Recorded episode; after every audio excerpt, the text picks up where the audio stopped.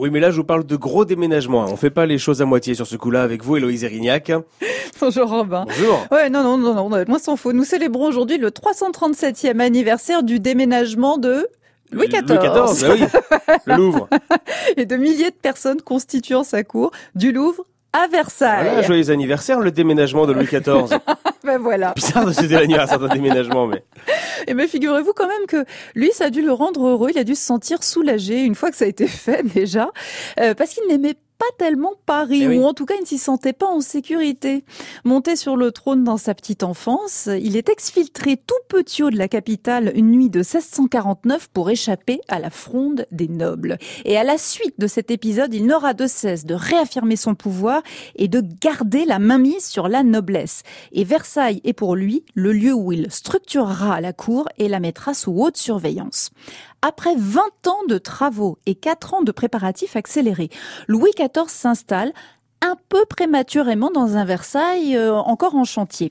D'où quelques accidents, comme celui de Monsieur de Berny qui prend une fenêtre pour une porte et atterrit douloureusement quelques mètres plus bas. T'es grande, t'es grande les fenêtres. Voilà, problème de signalétique, euh, sans doute.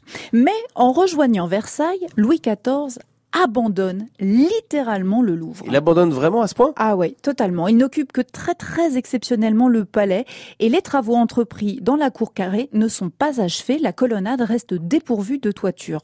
Ceux qui y trouvent spontanément refuge, ce sont les académies, académie française, académie de politique, académie de peinture et de sculpture.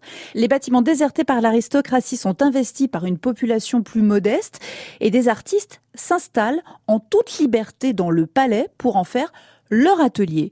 En conséquence, le bâtiment se détériore petit à petit, ce qui consterne l'élite intellectuelle du XVIIIe siècle.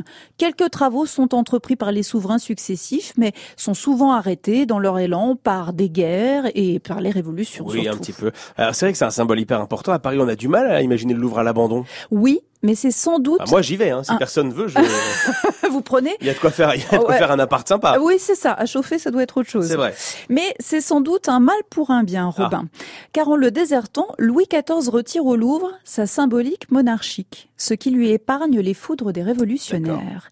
Et l'idée déjà évoquée de le transformer en musée pour y accueillir, donc à l'époque de Louis XIV, les collections royales, est récupérée par la nation nouvelle, qui y ajoute les biens confisqués au clergé et à l'aristocratie émigrée.